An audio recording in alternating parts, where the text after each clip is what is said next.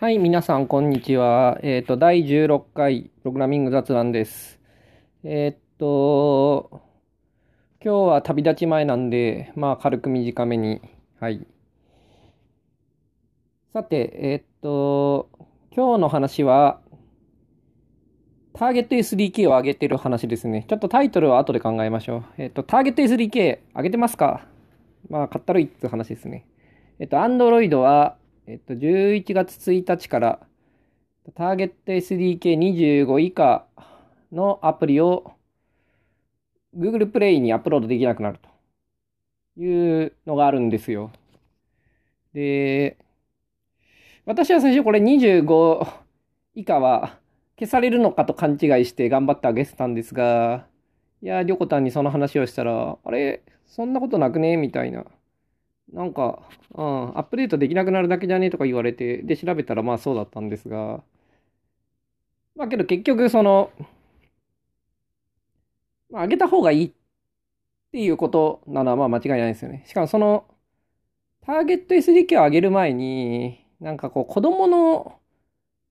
なんですかね、統計情報を集めてるかとか、なんかそういうチェックが追加されてですね、Google プレイには。で、こいつに配慮しないと、はいじゃないや、いいえをしておかないと、なんかはいの場合は、なんか、いろいろと悪いことをやってないみたいなことをこう書かないとですね、なんか、消されてしまうみたいな。なんかの多分新しい法律に対応して作られた、なんかチェックボックスで、で、こいつをはいにしておかなかったら、どんどんアプリが消されたということがちょっとこの前あったりとかしてですね、まあまた次も消されると思ってたんですけど、まあ次は消されなかった。何の話かっていうと、Android のアプリっていうのは、えっと、メンテするのがめんどくさいって話ですね。要するに。めんどくさいっていうか、まあ、メンテするのに、ことについての話です。はい。で、今回ターゲット SDK 上げるぞ、ということで、で、まあ、こういうのは定期的にあるんですけれど、まあ、その、削除されるとかは置いといて、Android Studio とかがアップデートされたりすると、まあ、その、あと、何でしたっけ？あの、サポートライブラリーとかがアップデートされたりとかして、まあもう一回そのビルドし直すっていうのは、まあちょこちょこ発生するというか、たまに出るときは毎回発生してるんですよね、きっと。で、これ結構大変だと。動かなくなるんですよ。動かなくなるっていうか、大抵なんか変わってるんで、例えばターゲット SDK を上げると、サポートライブラリーのバージョン上げないと動かないんで、だからまあ少なくとも1箇所はビルドグレードルを動かない、いじらないと動かないと思う。で、しかも、まあ、ターゲット SDK 上げるときにはコンパイル SDK とかも上げなきゃいけないんで、普通は。で、まあ、そういうわけで、その、まあ、少なくとも1箇所とか2箇所はいじんなきゃいけないことは必ずあるし、さらにいろいろある。例えば HTTP クライアントがなくなっているとか、なんか23ぐらいまでしかない、あれは。で、URL クラスを使うか、そうじゃなければ OKHTTP とかに乗り換えるかとか。まあこれ結構めんどくさいのがあったりとかですね。まあ、と、それとはまあ関係なく、A チャートエンジンっていうのを使ってたんですけど、A チャートエンジンが、まあ、チャートのライブラリですね。なんか、名文の、なんか、外の URL が、Android Studio の3.2では見れなくなってる。見れなくなってるかどうかよくわかんないけど、なんか動かなくなってるとかで、じゃあ持ってきて自分で手で加えろみたいなことが書いてあったりとか、あの、まあ、いろいろと出てくるもんなんですよ。あげるときには。で、結構大変なこともある。まあ、簡単なこともあるんですけどね。で、これを、定期的にやり続けないと、アプリが動かなくなる、動かなくなるというか、更新ができなくなるんですよね。あの、前作ったアプリが動かなくなるってことは最近は随分減りましたけど、あの、昔はなんかね、ICS に上がったら、なんかこれまで OK だったことが、やっぱダメになりましたみたいな感じで、エクセプションで落ちるようになるみたいなね。あの、例えば通信のコードをメインスレッドでやると落ちるようになるとか、こうすごい変更をバコンとこう本気に入れたりとかするっていうのは、まあ、結構やってたんで、あの動かなくなるってことあったんですけど、新しいバージョンの Android が出ると。最近はまあそれは減った。その動かなき、そのアプリはまあまあ動き続ける。あの、パミッション変わった時にまあまあ動かないとかあるけど、まああれは手でパミッションつければいいってだけなんで、まあ、その仕様はどうなんだって話あるんですけど。はいはい。まあいいとして。ただあの、どうせ更新はするんでね、あの、定期的にやっぱりアップデートしておかないと、あの、ますます大変になるんで、だ定期的にこれは税金みたいなもんで、あの、アプリ持ってる人はやってると思うんですね。で、私なんか10個ぐらいは公開してるんで、10個ぐらいはまあ定期的に上げてるわけですよ。一気に上げないですけどね。そのいじりたくなった時に上げるぐらいなんで。でもこういう機会にはまあ10個とか全部上げるわけで、まあ、結構大変なんですよね。で、その、楽なのと大変なのなんですよね。例えばその、サポートライブラリとかが生まれる前に作って、しかも数々の、その、ジンジャーブレッドとかの時代から、その、ハニカムの時代、ICS の時代とこう、それぞれのバージョンごとに数々のバージョンの if 文を埋め込んでですね、超、なんていうか大変な感じになったアプリっていうのは、これはめちゃくちゃすぐ動くんですよね、新しい環境でも。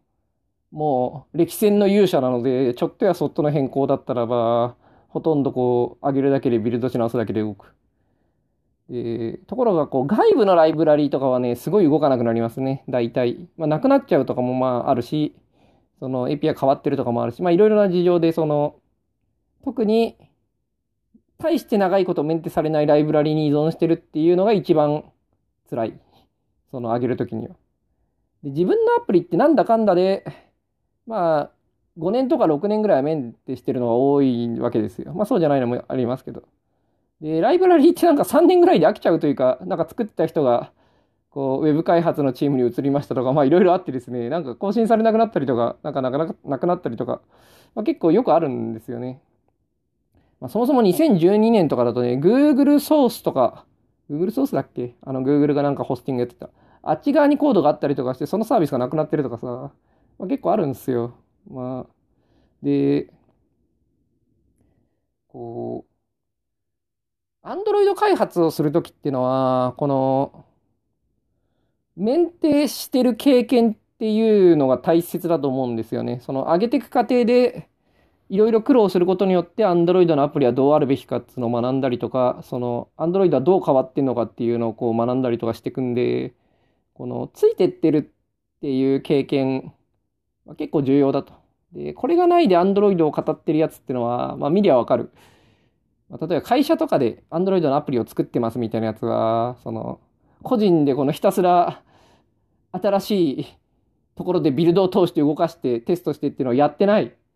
まあ、チームの誰かやってるんですけれど、その一人でずっとやり続けてる人は、これの大変さはよくわかってるんで、その、新しいベストプラクティスだとか、そのメンテナンスビリティがどうだとかいうときには、必ずこの長い間メンテし続けるときの大変さっていうのも考慮に入れた上でものを話すんですが、そういうのやってないやつっていうのは、そういうのなんかこう眼中にない感じで話すんで、お前は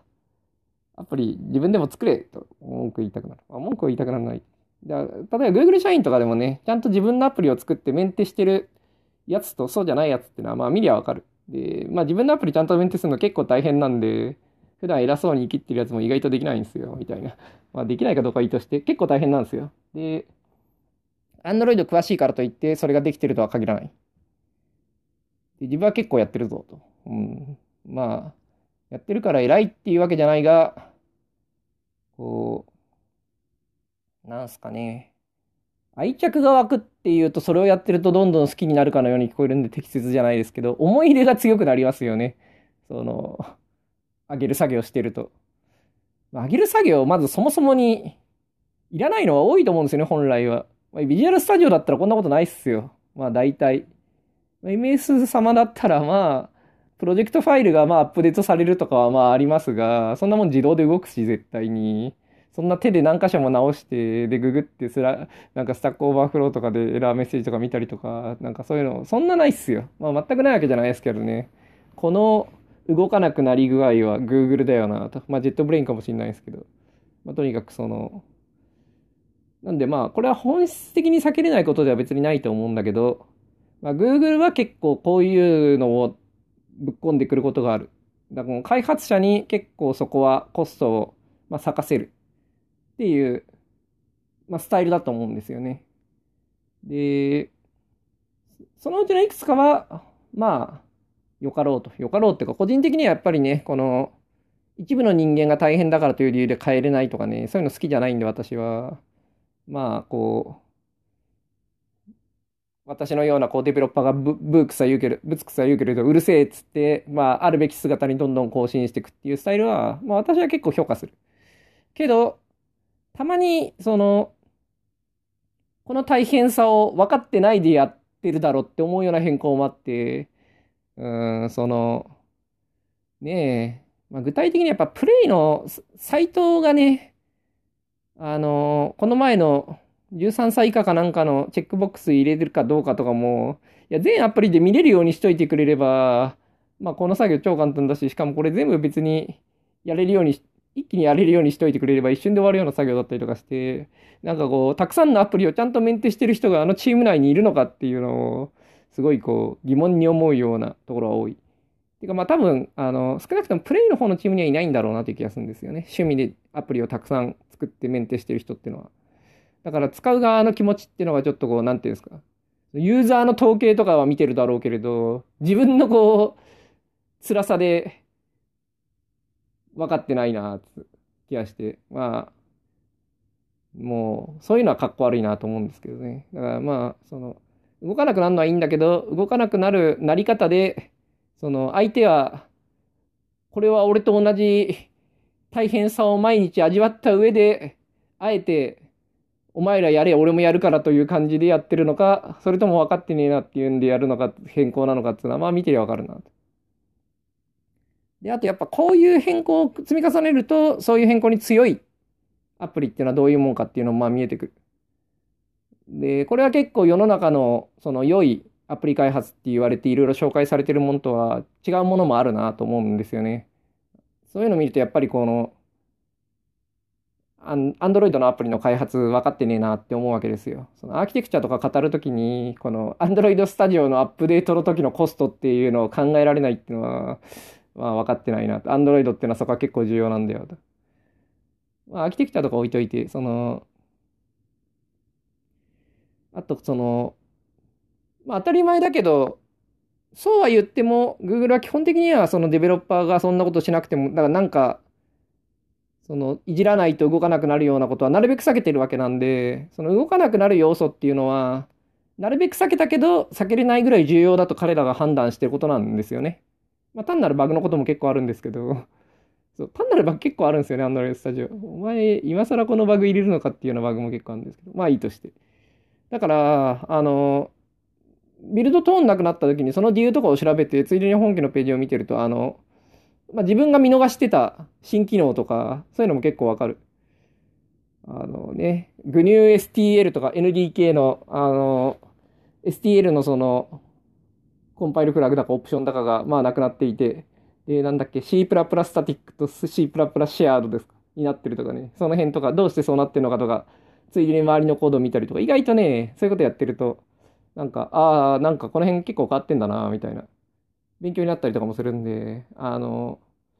まあこれは税金みたいなもんなんですけど、アプリ開発者の、その定期的にそういうなんかコストを払って動くようにし、ビルドできるようにし続けるっていうのは。まあ税金払ってる分には、なんていうか、そんだけの恩恵もあって、その Android の今っていうのを、まあ定期的に、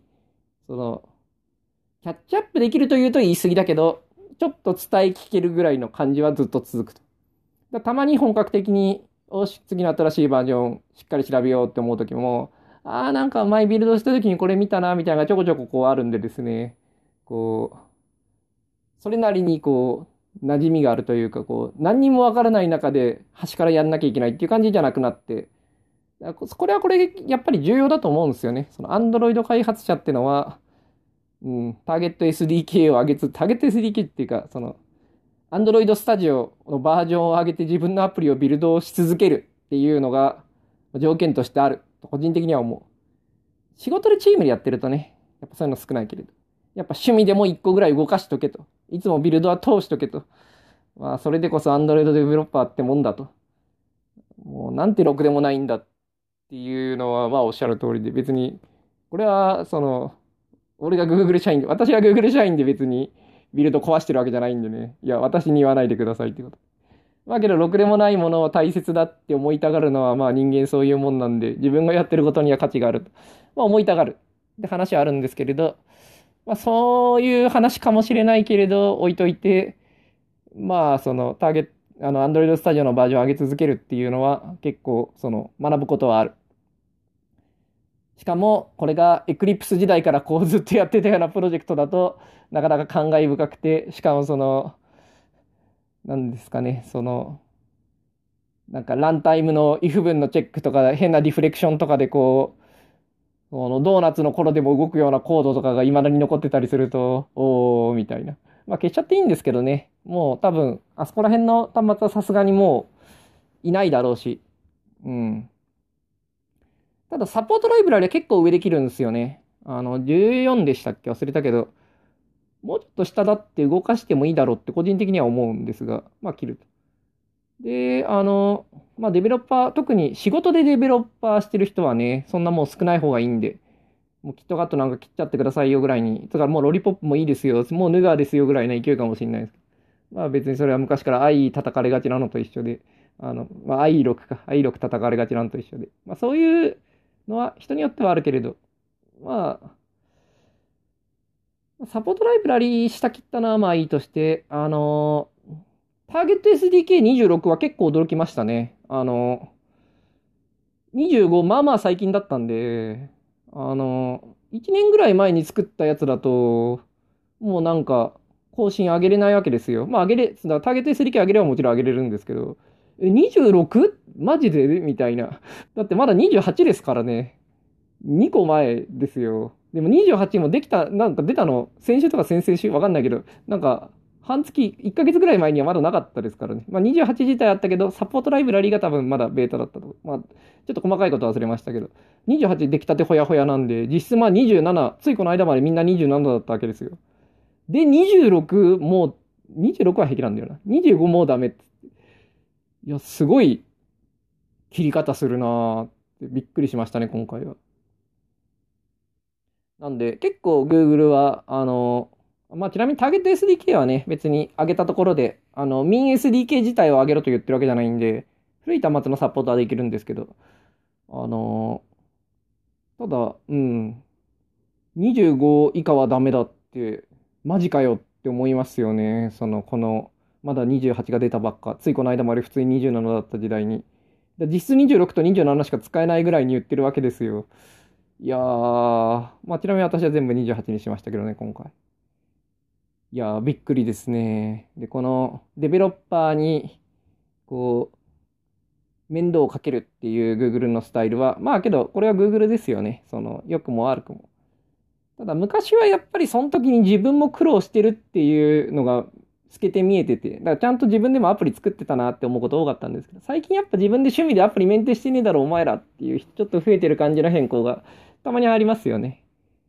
まあけどそういうのも含めて、まあ楽しむのが Android デベロッパーってもんで、新しい Android Studio を持ってきて、まあビルドを通す。これですよ。これ意外と難しいんで、これを毎回やり続けてきたデベロッパーこそ Android デベロッパーだと個人的には思います。いや、超ろくでもないですけどね。はい。まあ、大して内容はないですけれど、まあちょうど最近ひたすらターゲット SD キー上げて辛かったんで、辛かったぞって話をしたかったってことです。というわけで、Android のアプリを、えっと、とメンテって言うと正しくないんですよね。その、新しい環境でもビルドし続けるっていうことについての雑談でした。はい。それでは、えっ、と、また来週。